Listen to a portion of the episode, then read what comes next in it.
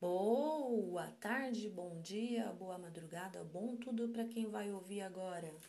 Um cordel, gente, vou treinar cordel aqui do Gonçalo Ferreira da Silva. Senhor dos Anéis. É bem longo, vou ler só três estrofes.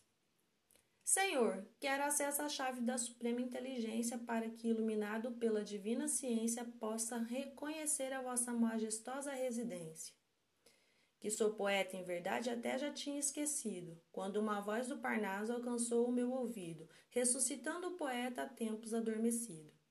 Em mim, com conhecimento, só daqui da terra ao fim da missão não chegaria por mil razões, e assim a solução encontrada foi a de sair de mim. Vamos, convidou a voz com doce suavidade. Completamente libertos da ação da gravidade, com um leve movimento ganhamos a imensidade. De onde viemos e qual a nossa destinação? Há menos de um século, essa crucial indagação tinha resposta a mito e na imaginação.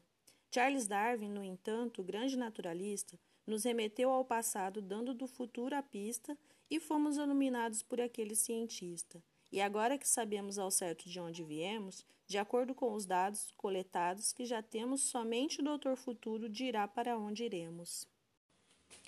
Caros ouvintes, aos textos gonçalianos fiéis, a nave do pensamento encontra-se aos nossos pés. Vamos numa expedição para o Senhor dos Anéis?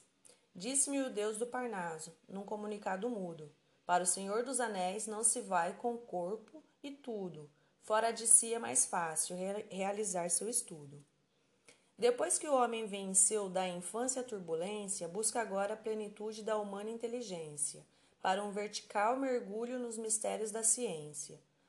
Os sensoriais sentidos nos fazem ver a beleza, a suprema majestade, a infinita grandeza do conjunto harmonioso que compõe a natureza.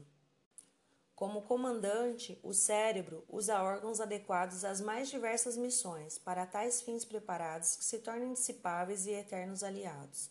Quando Deus fez o universo, não só ficou satisfeito, como muito admirado sem acreditar direito, que tenha sido Ele mesmo que fez tudo tão perfeito. Nós humanos temos como residência o infinito, nossa casa é o universo. No entanto, eu tenho dito que no momento moramos no que há de mais bonito. Vistos de perto, os anéis parecem um bloco somente. Apreciados de perto, um do outro diferente, cada um seguindo órbita totalmente independente.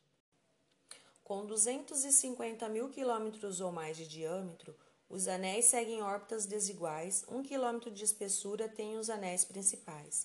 A matéria do que são os anéis constituídos pode ser gelo, de água, fragmentos revestidos de elementos até agora desconhecidos. Antes da nave Cassini, a Voyager confirmou a descontinuidade dos anéis e transformou em mistério que a ciência ainda não desvendou.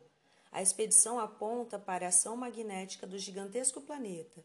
Nem otimista nem cética, a ciência nada afirma por uma questão de ética.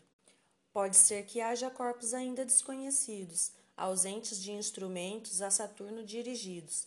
31 são os satélites aqui, até aqui conhecidos. Segundo estudos de mestres de diferentes nações, está Saturno do Sol, por tais avaliações, a distância em quilômetros de 130 milhões. A distância em relação ao nosso planeta amado, pouco menos que a do Sol, ele está distanciado e menos denso que a água quando no normal estado.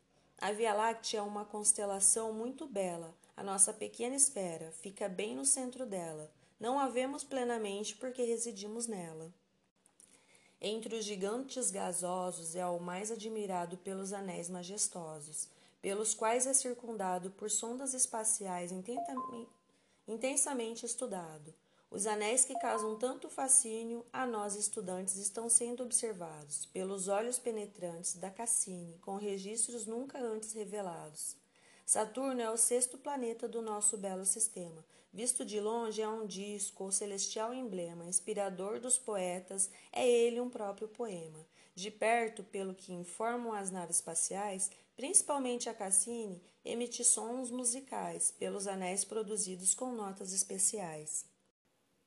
Os sons de Saturno são divinamente suaves, os mais tocantes agudos, os mais envolventes graves pelos anéis emitidos e gravados pelas naves, nem mesmo o som das violas dos menestréis do Nordeste, que de ternura infinita e beleza se reveste, pode encontrar paralelo na melodia celeste.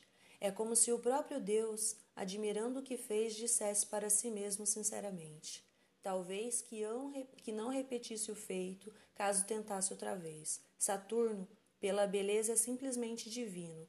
Segundo alguns pensadores do mais refinado tino, é ele, além dos anéis, também o senhor do destino.